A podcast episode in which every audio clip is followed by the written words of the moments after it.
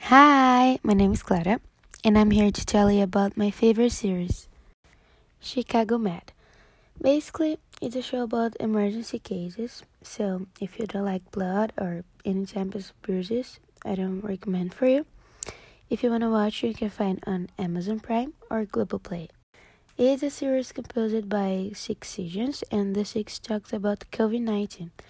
I don't want to spoil, but there's an episode that a man threw toxic component in the hospital. Okay, I won't say anything else. You have to watch.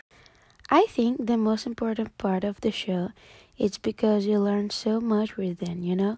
Like how to behave in a car accident or what to do if someone stops breathing.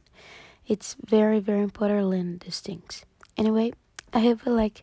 See you soon.